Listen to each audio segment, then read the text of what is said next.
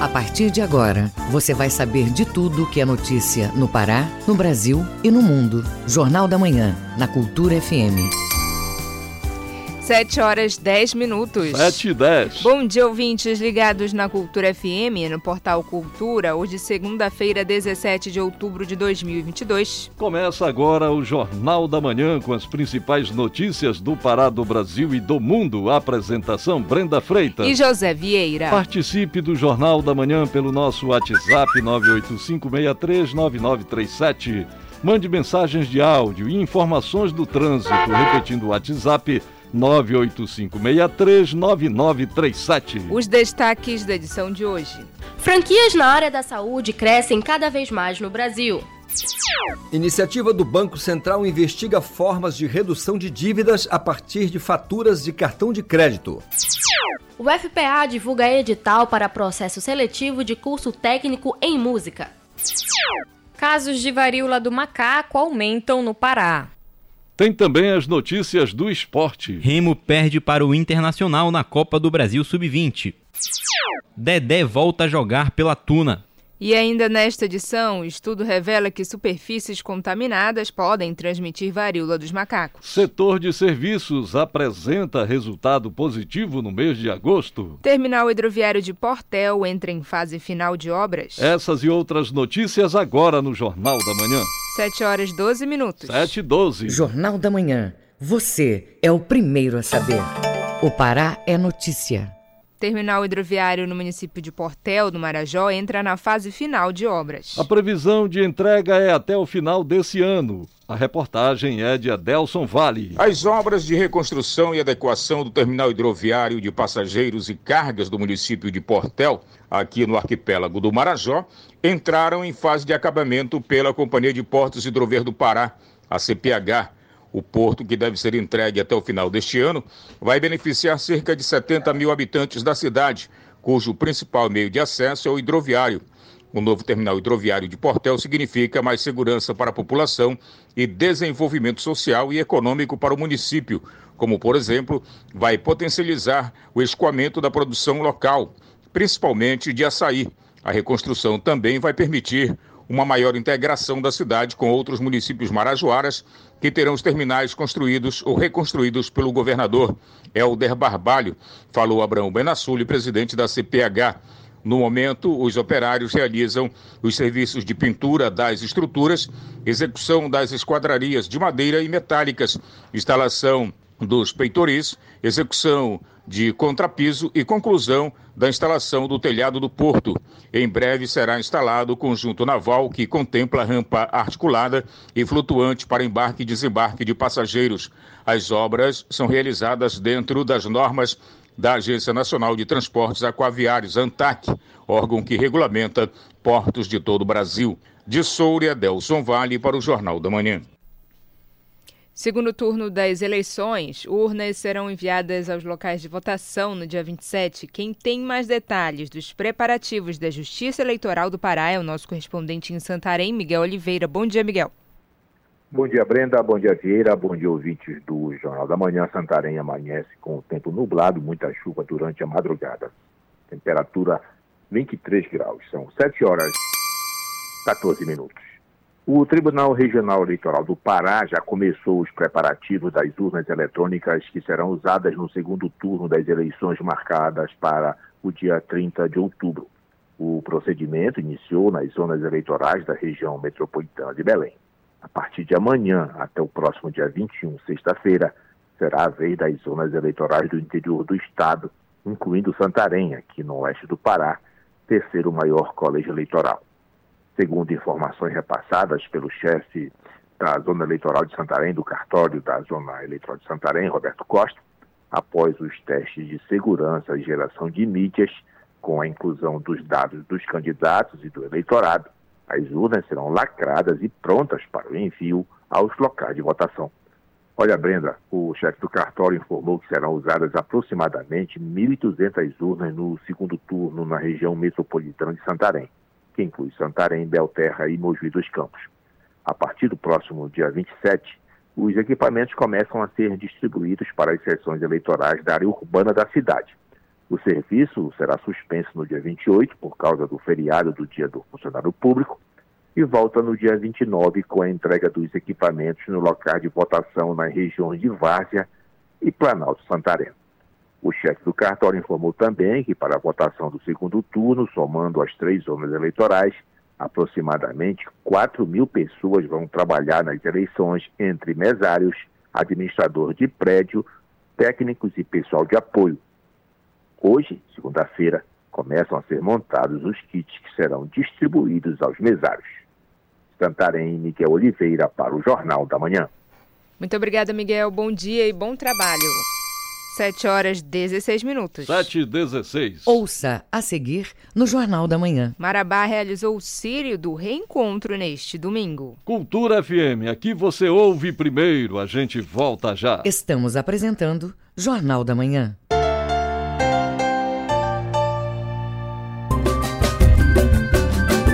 FM. Aqui você ouve música paraense. Hoje me fiz poeta pra falar de você, buscando a palavra mais certa. Música brasileira. Tô namorando aquela mina, mas não sei se ela me namora. Na maneira do condomínio. Cultura FM 93,7. Aquela mina, mas não sei se ela me namora. Uma sociedade mais justa se constrói com mais participação feminina em todos os espaços. Para combater a desigualdade e apoiar as mulheres nessa luta, precisamos da união de todos. Apoie esta causa. Incentive o protagonismo e as escolhas. Defenda a independência econômica, sexual e emocional da mulher Toda mulher merece o reconhecimento do poder que tem de transformar a sociedade para melhor. Cultura, rede de comunicação. Olá, gente, aqui é o Ricardo Kizan e eu tenho um recado para você. De segunda a sexta-feira, às 18 horas, as marcantes. Só você mora no meu coração. Há quanto tempo não vejo você. O ritmo contagiante, o movimento, a história, o brega. Aqui pela Cultura FM 93.7. Voltamos a apresentar Jornal da Manhã. Previsão do tempo. De acordo com o site Clima Tempo, na região metropolitana de Belém, sol e aumento de nuvens pela manhã. À tarde e à noite devem ocorrer pancadas de chuva. Temperaturas com máximas de 23 e mínima de 33 graus. A previsão é parecida para todo o Nordeste paraense quando há maior possibilidade de chuva no período da tarde e da noite desta segunda-feira. Em Barcarena, mínima de 23 graus e máxima de 33. No arquipélago do Marajó, o tempo também deve ficar chuvoso entre a tarde e a noite. No município de Breves, a temperatura deve chegar aos 35 graus, com mínima de 24. 7 horas 19 minutos. 7 e 19. Jornal da Manhã, na Cultura FM. O Pará é notícia. Marabá realizou o Círio do Reencontro neste domingo. Esta e outras notícias você confere no Giro do Interior com João Paulo Seabra. A Diretoria de Polícia do Interior da Polícia Civil do Pará deflagrou na última sexta-feira a primeira fase da operação denominada Cerberus para dar cumprimento a mandados de prisão emitidos pela Justiça por meio da comarca do município de Mãe do Rio, no nordeste do estado. As equipes policiais conseguiram dar cumprimento a oito mandados de prisão preventiva contra acusados pelos crimes de tráfico de drogas, roubo, homicídios e estupro nos municípios de Mãe do Rio, Paragominas, Marituba, Castanhal, Irituia e Tailândia. O tempo nublado e um pouco de chuva marcou o trajeto do 42º Sírio de Nossa Senhora de Nazaré em Marabá, no sudeste paraense. A procissão saiu exatamente às 7 horas da manhã após a missa campal realizada na Praça Duque de Caxias, em frente à Catedral de Nossa Senhora do Perpétuo Socorro na Marabá Pioneira. Mais de 200 mil pessoas estiveram presentes na procissão com o tema Sírio do Reencontro por causa da pandemia da Covid-19. João Paulo Seabra para o Jornal da Manhã. Jornal da Manhã. Informação na sua sintonia. Governo federal liberou contratação de empréstimos consignados para quem recebe recursos de programas assistenciais como Auxílio Brasil. Quem fizer a contratação vai ter os valores descontados dos benefícios. Saiba quais são as regras dessa modalidade de empréstimo na reportagem de Isidoro Calixto. De cara, é preciso entender que o consignado é como qualquer outro tipo de empréstimo. Tem juros. Quem contrair vai receber esse valor na mesma conta que receber o Auxílio Brasil. Daniela Marques, presidente da Caixa Econômica Federal, dá mais detalhes da operação. Quem já tem cadastro lá no aplicativo e autoriza o acesso às informações pessoais e bancárias necessárias, vai conseguir fazer a contratação de forma digital. A gente tem tido uma demanda, então a portaria do Ministério da Cidadania, onde o governo federal autoriza a Caixa conceder esse empréstimo, foi publicada nessa última segunda-feira. Quem não estiver conseguindo contratar pelo aplicativo pode ir até uma das lotéricas é, ou presencialmente também nas agências da Caixa. Quem contratar o empréstimo consignado escolhe o prazo para pagamento das parcelas, que são debitadas todo mês diretamente no benefício Auxílio Brasil. Mas não existe ilusão. Ao final do contrato, a pessoa terá pago uma quantia bem maior do que aquela que pegou emprestada. É importante destacar que, se a cidadã ou cidadão decidir contratar o consignado auxílio, a família não vai receber o valor completo do benefício até terminar o prazo do empréstimo, já que as parcelas são descontadas diretamente no valor do benefício antes do pagamento ser depositado na conta. Daniela Marques, presidente da Caixa Econômica Federal, comenta: Existe um guia de perguntas e respostas no site da Caixa também, caixa.gov.br. A campanha do Fique no Azul, a gente está com as carretas e também um site dedicado, caixa.br .gov.br barra Fique no Azul, e aí são aí é, é, múltiplas soluções disponíveis. Quem não conseguir é, acessar pelo aplicativo, pode ir numa agência, numa lotérica, lembrando que precisa do documento de identidade e do comprovante de residência somente, não precisa de nenhuma comprovação de renda. Só pode fazer empréstimo consignado auxílio o responsável familiar que estiver recebendo o benefício há mais de 90 dias não tenha data de término do recebimento do benefício, não tenha deixado de comparecer à convocação do Ministério da Cidadania. O valor máximo da parcela é de até 40% do valor do benefício. A taxa de juros é de 3,45% ao mês. O prazo de pagamento é de até 24 vezes, em parcela mínima de 15 reais. Isidoro Calixto para o Jornal da Manhã. Cresce o número de franquias de serviços e produtos na área da saúde no Brasil. É o que aponta a pesquisa que ouviu consumidores em todo o país. A reportagem é de Kelvis Ranieri com locução de Isabelle Risuênio. Após a pandemia da Covid-19, a procura por serviços e produtos da área de saúde, estética e bem-estar cresceram de forma exorbitante. Segundo a Associação Brasileira de Franquias, o segmento faturou 38,9 bilhões de reais em 2021, sendo o segmento com o maior faturamento. Daniel Freitas, gerente de franquias, explica sobre essa alta no segmento. Após todo o grande movimento humano, né, as pessoas começam a perceber que elas precisam começar a se cuidar um pouco mais. E a gente está falando aí daquela pessoa que sentia uma dor e não procurava um médico, ou daquela pessoa que não se cuidava tanto e agora ela está procurando uma clínica de estética para cuidar um pouco mais do aspecto físico dela, de beleza. De acordo com a pesquisa, quase 70% dos entrevistados afirmaram que a pandemia modificou os hábitos relacionados à saúde.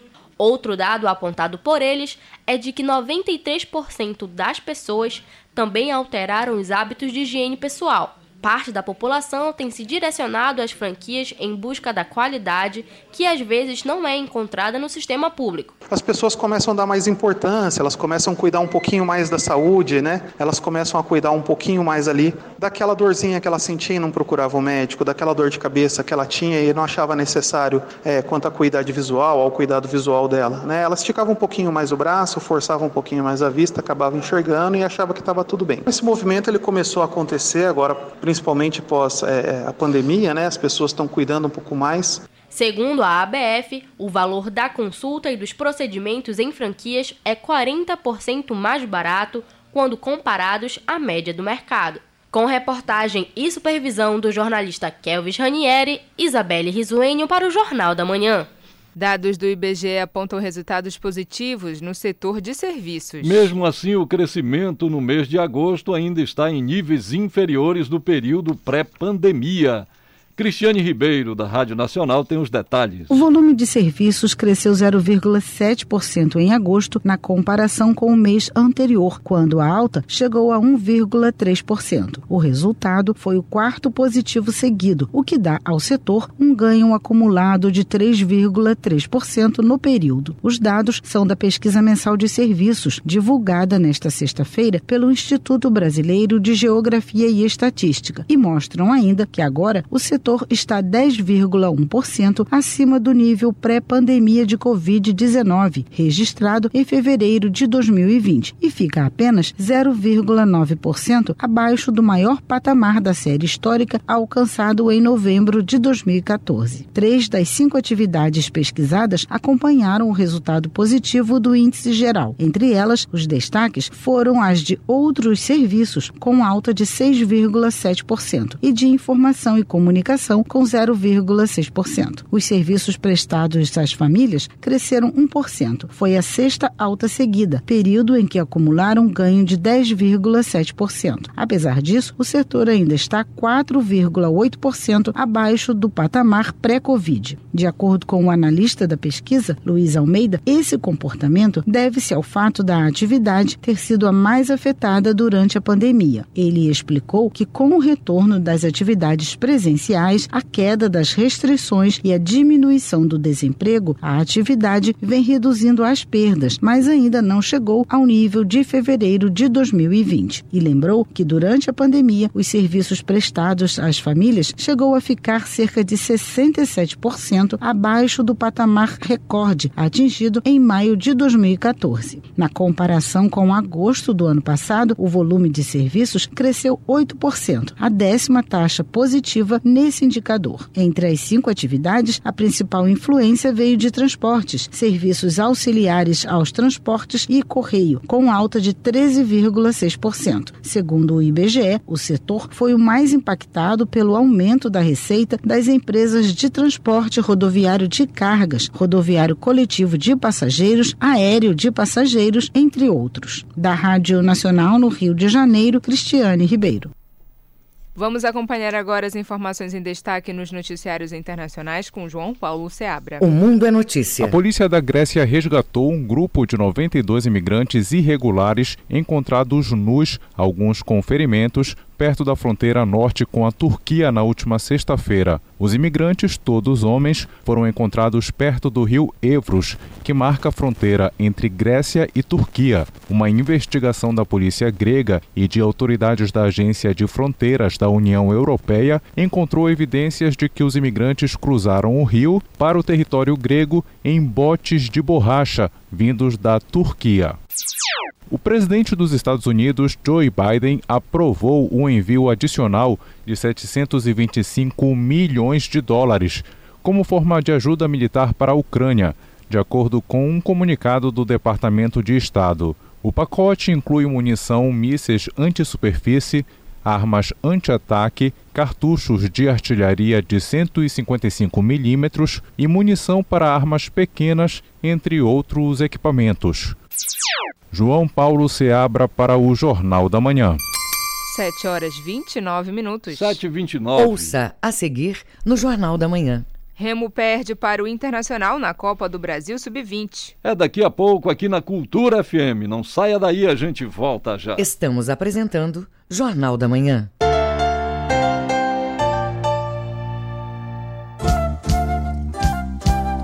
ZYD 233, 93,7 MHz.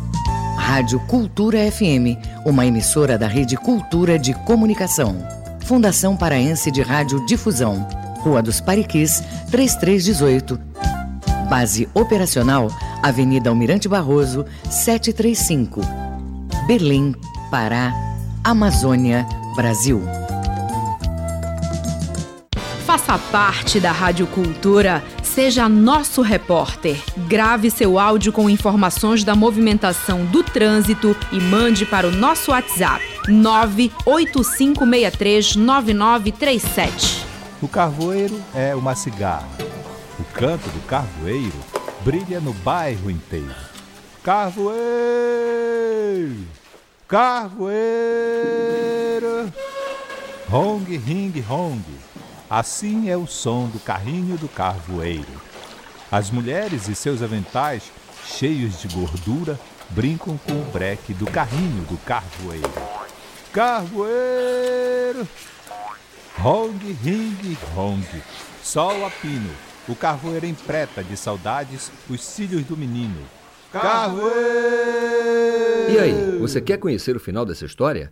Então fique ligado no Abra Cadabra às nove da manhã neste domingo. Cultura FM. Aqui você ouve música paraense. Mas só quero te ver e me deixar. Música brasileira. Vão embora de mim. Eu vou pra não voltar. Cultura FM 93,7.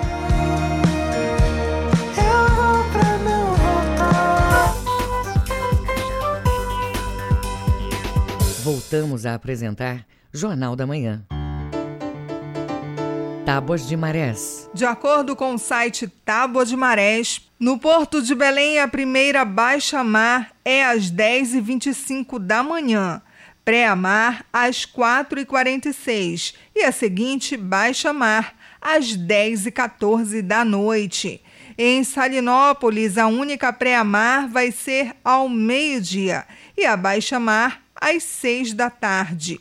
Em breves, no Marajó, no gráfico de pré-amares e baixa-mares, podemos observar que a maré vai encher perto do meio-dia às 11h52 e a baixa-mar ocorre por volta das 7 da noite. 7 horas 32 minutos. 7h32. Esporte. Remo perde para o Internacional na Copa do Brasil Sub-20. Dedé está de volta. Tuna Luso Brasileira. Essas e outras do esporte com Felipe Campos. O clube do Remo perdeu para o Internacional no jogo de ida das quartas de final da Copa do Brasil Sub-20. A partida terminou com um placar de 3 a 0 para a equipe colorada, com o primeiro gol sendo marcado pelo zagueiro Samuel ainda no primeiro tempo, após cobrança de escanteio, que teve um bate-rebate na área e a bola sobrou para ele marcar. Já no segundo tempo, Amoroso ampliou para os gaúchos com um belo gol. Ele chutou de primeira e com a bola no ar para fazer 2 a 0. Aos 30 minutos, Alisson fez o terceiro. Ele aproveitou a jogada do atacante Luca, que cruzou na medida para o camisa 10 finalizar de dentro da pequena área e marcar 3 a 0 para o Inter. Nos acréscimos, o Remo ainda perdeu um pênalti com o meio-campista Guti, que tentou a cavadinha, mas chutou para fora. Com o resultado, os azulinos precisam vencer por três gols de diferença para levar o duelo para os pênaltis. Em caso de vitória por quatro gols de vantagem, o Remo já avança no tempo normal. A partida de volta vai ser disputada no próximo domingo, no CT da Alvorada, no Rio Grande do Sul. O Remo também entrou em campo pelo Campeonato Parense de Futebol Feminino e venceu sua quarta partida no torneio, seguindo 100% na competição. A Tuna contratou o zagueiro Dedé, de 27 anos, para a disputa da Copa Verde de 2022. O defensor chega ao estádio do Souza após defender o Santos Atlético durante a Série B do Campeonato Paraense deste ano. O anúncio oficial foi feito pelas redes sociais da Tuna e esta vai ser a segunda passagem dele pelo clube. Em 2021, Dedé esteve na Tuna e foi um dos destaques da campanha que garantiu o vice-campeonato do Parazão e as vagas na Copa do Brasil e no Brasileirão Série D de 2022. Em sua primeira passagem, Dedé disputou 14 jogos e marcou um gol. Além da Tuna e do Santos, ele já defendeu as cores do Atlético Goianiense, do Vitória da Bahia, Independente de Tucuruí, Castanhal e Santos do Amapá, clube ao qual ele tem seu passe vinculado. A FIFA definiu a ordem dos potes da Copa do Mundo de Futebol Feminino de 2023. O torneio vai ser disputado na Austrália e na Nova Zelândia no período de 20 de julho até 20 de agosto. O Brasil vai ficar no pote 2, ao lado de Canadá, Japão, Noruega, Itália, China, Coreia do Sul e Holanda. Esta vai ser a primeira vez que o torneio vai contar com 32 seleções e 29 delas já estão confirmadas. As três últimas vagas vão ser definidas por meio de um torneio classificatório, que vai contar com Chile, Paraguai, Taipei Chinesa, Tailândia, Camarões, Senegal, Haiti, Panamá, Portugal e Papua Nova Guiné. Na última Copa do Mundo, o Brasil foi eliminado nas oitavas de final, ao ser derrotado para a França, donas da casa, por 2 a 1. O meia Ricardinho foi regularizado para a disputa da Copa Verde de 2022. O atleta de 36 anos está fora desde a final do Parazão, quando ele saiu lesionado no primeiro tempo do confronto entre Paysandu e Remo, no dia 6 de abril. O jogador passou por uma cirurgia no tornozelo esquerdo e desde então vem se recuperando do procedimento. Pelo Paysandu, Ricardinho disputou 12 jogos, sendo todos eles como titular, e ele completou 90 minutos apenas uma vez. Na temporada, o camisa 8 marcou 3 gols e foi eleito o melhor jogador do Campeonato Paraense na eleição do troféu Meio de Campo. Com supervisão do jornalista Felipe Feitosa, Felipe Campos para o Jornal da Manhã. 7 horas 36 minutos. 7h36. Fique sabendo primeiro, Jornal da Manhã, aqui na Cultura FM. O trânsito na cidade. Vamos saber como está o trânsito na Grande Belém na manhã desta segunda-feira. Quem tem as informações é o repórter Marcelo Alencar. Bom dia, Marcelo. Olá, José Vieira, bom dia. Bom dia, Brenda Freitas. Bom dia principalmente para todos os ouvintes do Jornal da Manhã. Quem for passar agora pela manhã na Avenida Conselheiro Furtado, é melhor se prevenir, porque o trânsito está intenso, atingindo velocidade média de 12 km por hora. Chega inclusive travar no trecho que compreende da passagem Guerra Passos até na Avenida José Bonifácio. Trânsito intenso na Conselheiro Furtado, velocidade média 12 km por hora. Marcelo Alencar, direto do Departamento de Rádio Jornalismo para o JM, volta no comando José Vieira e Brenda Freitas. Muito obrigada, Marcelo. 7 horas 37 minutos. 7h37. Viva com saúde. Casos de varíola dos macacos aumentam no Pará. O maior número de ocorrências da doença é na capital paraense, como você ouve na reportagem de Kelvis Ranieri com locução de Pamela Gomes. No boletim mais recente, a Secretaria de Estado de Saúde Pública, SESPA, informou que há 53 casos confirmados de varíola dos macacos registrados no Pará. Belém registra o maior número de casos, outros estão nos municípios do interior do estado. Denilson Feitosa, diretor de Vigilância em Saúde da CESPA, explica como a transmissão da doença ocorre. A monkeypox é uma doença que pode ser transmitida através do contato com secreções respiratórias né, das pessoas que estão contaminadas com o vírus, mas a principal forma de transmissão é no contato diretamente com as lesões ou com objetos ou superfícies contaminadas com a secreção destas lesões de pele, né, que é a principal característica da doença. Então, quando uma pessoa é contaminada e desenvolve a doença, aquela secreção que sai das feridas da pele, ela está também é, contendo o vírus que causa a doença. Então, o contato com essa secreção é a principal forma é, de transmissão. O atendimento para os casos com suspeita está disponível nas redes municipais de saúde, como unidades básicas de saúde, prontos socorros e prontos atendimentos.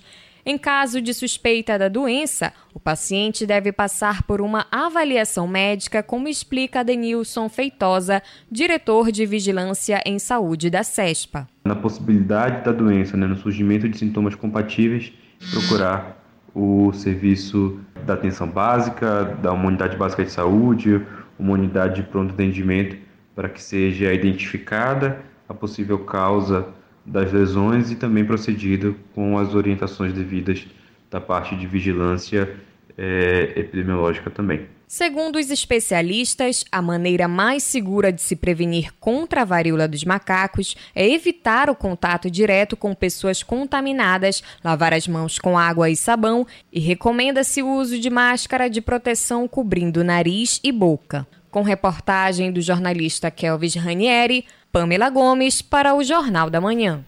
Um estudo conduzido pela Fundação Oswaldo Cruz revela que superfícies contaminadas pela varíola dos macaco, macacos podem transmitir a doença. A repórter da Rádio Nacional, Solimar Luz, traz as informações. Pesquisadores da Fiocruz constataram que é possível a transmissão da varíola dos macacos, também conhecida como monkeypox, por meio de contato com superfícies contaminadas. No estudo, eles apresentam o caso de duas enfermeiras que desenvolveram a doença cinco dias depois do atendimento de um paciente para coleta de material para diagnóstico. Uma das hipóteses é de que elas tenham se contaminado pelo contato com superfícies infectadas da casa do paciente. A segunda hipótese apresentada é a de que tenham se contaminado durante o manuseio da caixa de transporte das amostras. As duas usaram equipamento de proteção, mas só colocaram as luvas na hora da coleta. Gabriel Valal, pesquisador da Fiocruz em Pernambuco e um dos autores do artigo, chama a atenção para a necessidade de adotar melhores práticas ao lidar com pacientes com suspeita ou infectados. Pessoas que trabalham na área de saúde, que vão interagir com pacientes que tenham alta carga viral, devem tomar cuidados extras para evitar qualquer tipo de contaminação.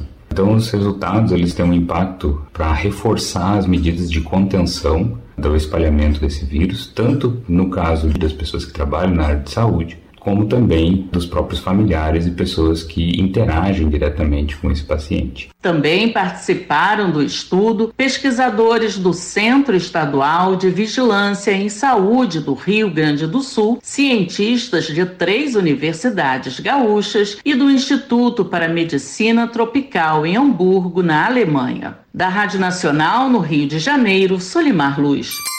7 horas e 42 minutos. 7 e 42.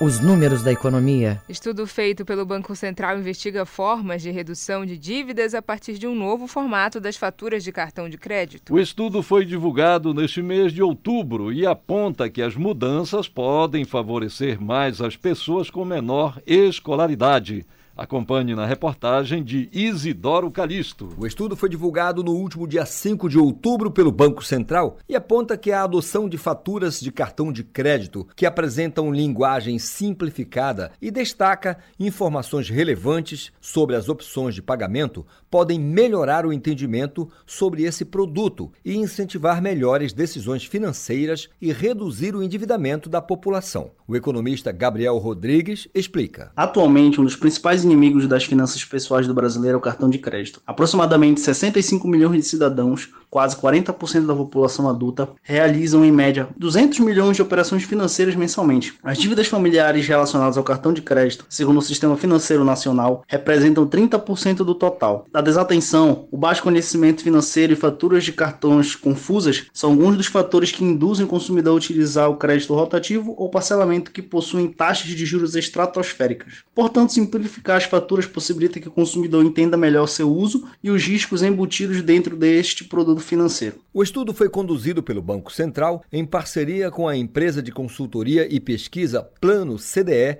e com o apoio financeiro de uma universidade norte-americana. O experimento submeteu grupos de participantes a diferentes layouts das faturas de cartão de crédito. E em seguida, eles preencheram um questionário que tratava do entendimento das faturas e da tomada de decisão. Os desenhos alternativos das faturas em relação aos layouts da fatura de cartão de crédito existentes, permitem testar soluções baseadas em ciências comportamentais. O economista Gabriel Rodrigues comenta. O Banco Central se mostrou otimista com os resultados e espera que isso melhore a saúde financeira das famílias, principalmente para as pessoas com menor escolaridade. De acordo com o Banco Central, o resultado mostrou que os participantes que receberam as faturas com os novos layouts compreenderam melhor os dados apresentados e estavam bem mais informados para identificar as consequências e aceitar o crédito rotativo ou o pagamento da fatura em parcelas, modalidades que têm juros maiores.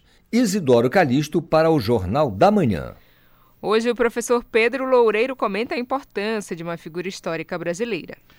Ele fala sobre Antonieta de Barros e os, e os feitos que marcaram a educação. Vamos acompanhar. Bom dia. Este é um comentário de finanças. Mas vamos esquecer as finanças hoje. Sábado foi o dia das professoras e dos professores. São dois dias de atraso nas felicitações, mas eles já estão acostumados a receber trabalhos fora do prazo. Por isso, não vão reclamar dos parabéns atrasados. Muita gente não sabe que a jornalista e professora catarinense Antonieta de Barros propôs a primeira lei estadual que instituía em Santa Catarina o Dia do Professor. Isto foi em 12 de outubro de 1948. Em 1963, antes da ditadura militar, veio o decreto federal que definia nacionalmente o Dia do Professor.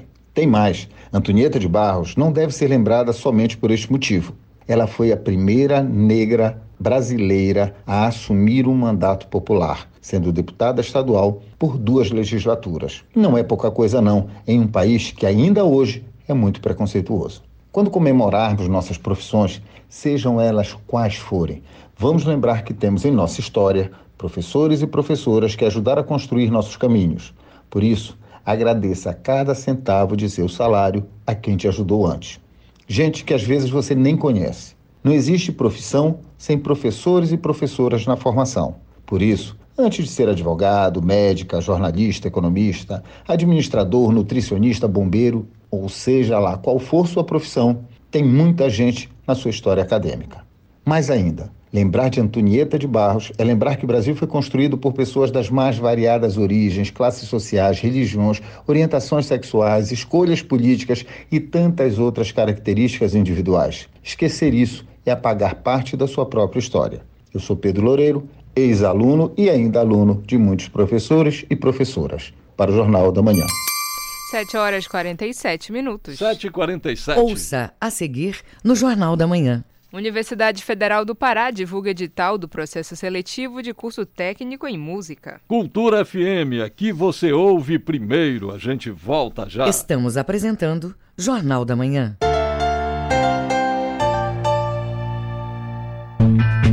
Beatles Forever Show Beneficente. Toda a renda para a manutenção da Casa Abrigo João de Deus. Beatles Forever Show Beneficente. Dia 18 de outubro, terça, sete e meia da noite, no Teatro Margarida Esquivazapa. Apoio Cultura, Rede de Comunicação.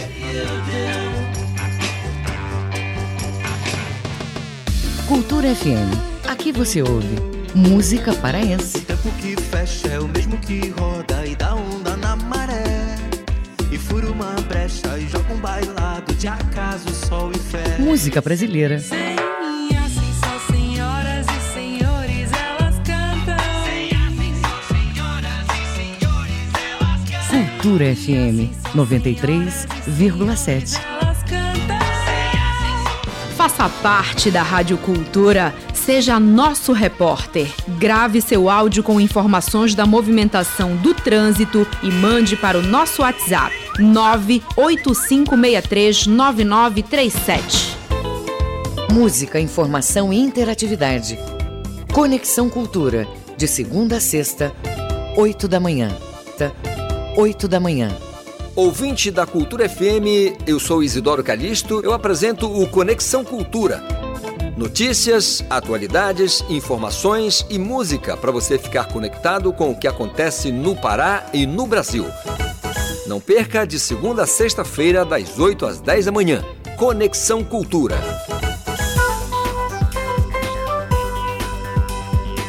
Voltamos a apresentar Jornal da Manhã.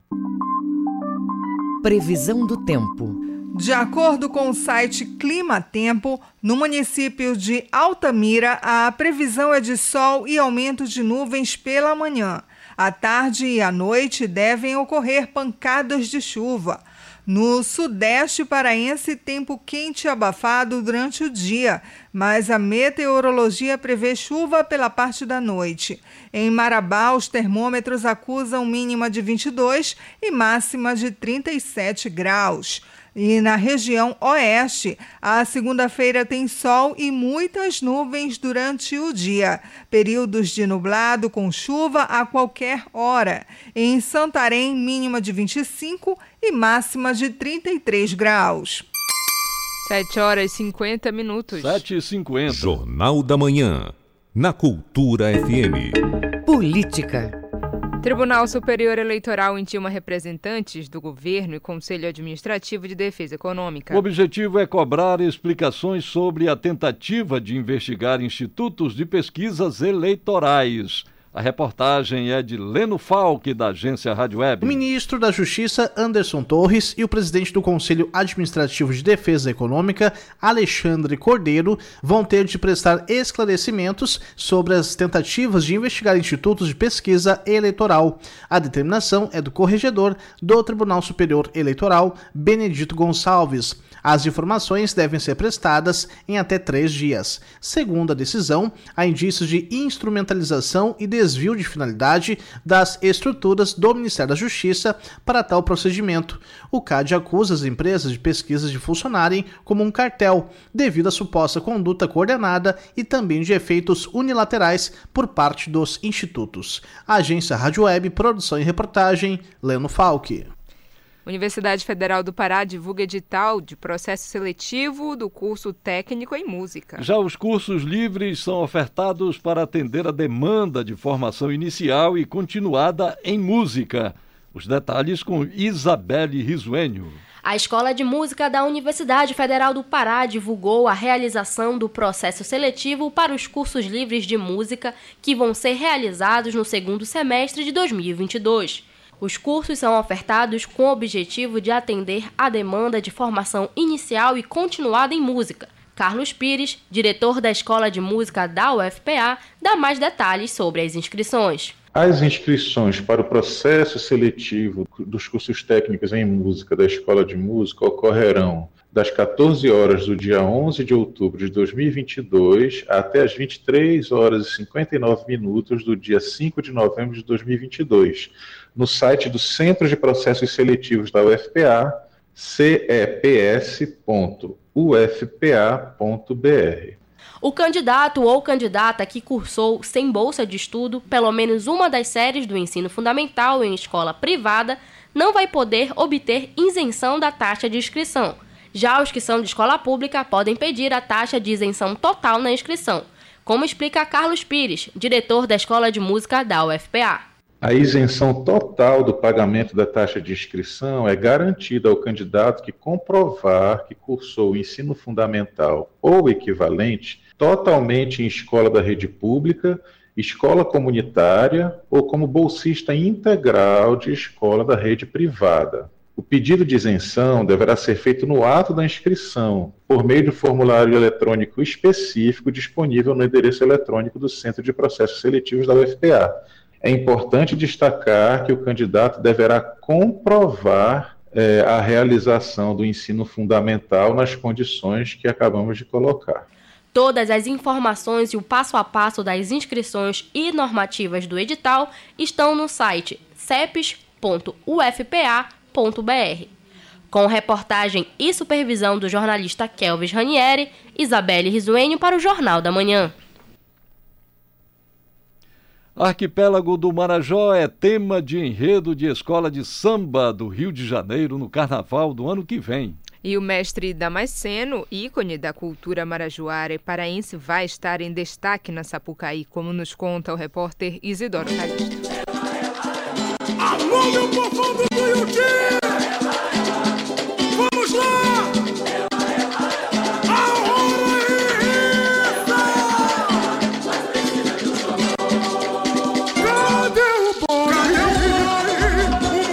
Carnaval 2023, a Marquês de Sapucaí vai receber Mestre Damasceno com Carimbó, Búfalo e o Marajó. No ano que vem, o nome do mestre estará na letra de um samba enredo e vai desfilar na Marquês de Sapucaí. É que o Marajó vai ser cantado pela Escola de Samba Paraíso do Tuiuti, que foi a primeira a definir o samba do Carnaval 2023. Mestre Damasceno, homenageado, fala da expectativa. Você é o bom pro artista não é só a felicidade, é ser valorizado. O enredo Mocangueiro da Cara Preta foi definido pelos carnavalescos João Vitor Araújo e pela consagrada Rosa Magalhães. Conta a saga dos mercadores que viajaram pela região do Marajó. O trabalho aborda a história do povo marajoara e sua cultura, com destaque para os búfalos e, em trechos, tenta identificar as lendas e tradições da região. O carnavalesco João Vitor Araújo explica. A gente fala da beleza marajoara, é lógico, a gente cita a natureza, e quando a gente chega no Búfalo Bumba, é apresentado o mestre Damasceno como personagem principal dessa narrativa, né? Uma forma de exaltar esse artista tão importante para todo o estado do Pará e eu acho que para o Brasil também. O enredo fica ainda mais bem temperado com todas essas informações e com esse personagem que eu acho que o, Brasil, no modo geral, e o mundo merece conhecer. O samba enredo eleito internamente na Escola de Samba Paraíso do Tuiuti foi composto por Cláudio Russo, Moacir Luz, Gustavo Clarão, Júlio Alves, Alessandro Falcão, Pierre Ubertini e W. Correia. Mestre Damasceno aparece no meio, quando depois de já citar o carimbó, fala do barro e do búfalo marajoara. Fábio Moreno, cantor e compositor e especialista no assunto, comenta. Mestre Damasceno é cego desde os 19 anos de idade, pai de nove filhos e, para orgulho de todos nascidos aqui nesse estado, terá a sua história contada no maior palco carnavalesco do mundo, que é a Marquês de Sapucaí no Carnaval de 2023. A Paraíso do Tuiuti, que é integrante do grupo especial do Carnaval Carioca, vai tentar o seu inédito título, levando as maravilhas da cultura do Pará para todo mundo assistir. E Mestre Damasceno é um dos grandes destaques, principal personagem desse enredo. Mangangueiro da Cara Preta vai retratar exatamente essa cultura dos búfalos bombais, na qual ele realmente tem um significado muito grande, ele tem uma representatividade muito grande, o nosso querido mestre Damasceno. O mestre Damasceno é um ícone da cultura brasileira. Filho de índio com escravo, é a essência do Brasil.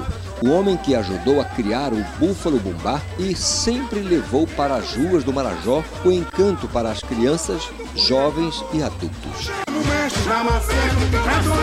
Isidoro Calixto para o Jornal da Manhã. Jornal da Manhã, na Cultura FM. 7 horas 57 minutos. 7 e 57 termina aqui o Jornal da Manhã desta segunda-feira, 17 de outubro de 2022. Apresentação Brenda Freitas e José Vieira. Outras notícias você confere durante nossa programação. Vem aí o Conexão Cultura. Um excelente dia para você e até amanhã. Um bom dia a todos e até amanhã. O Jornal da Manhã é uma realização da Central Cultura de Jornalismo.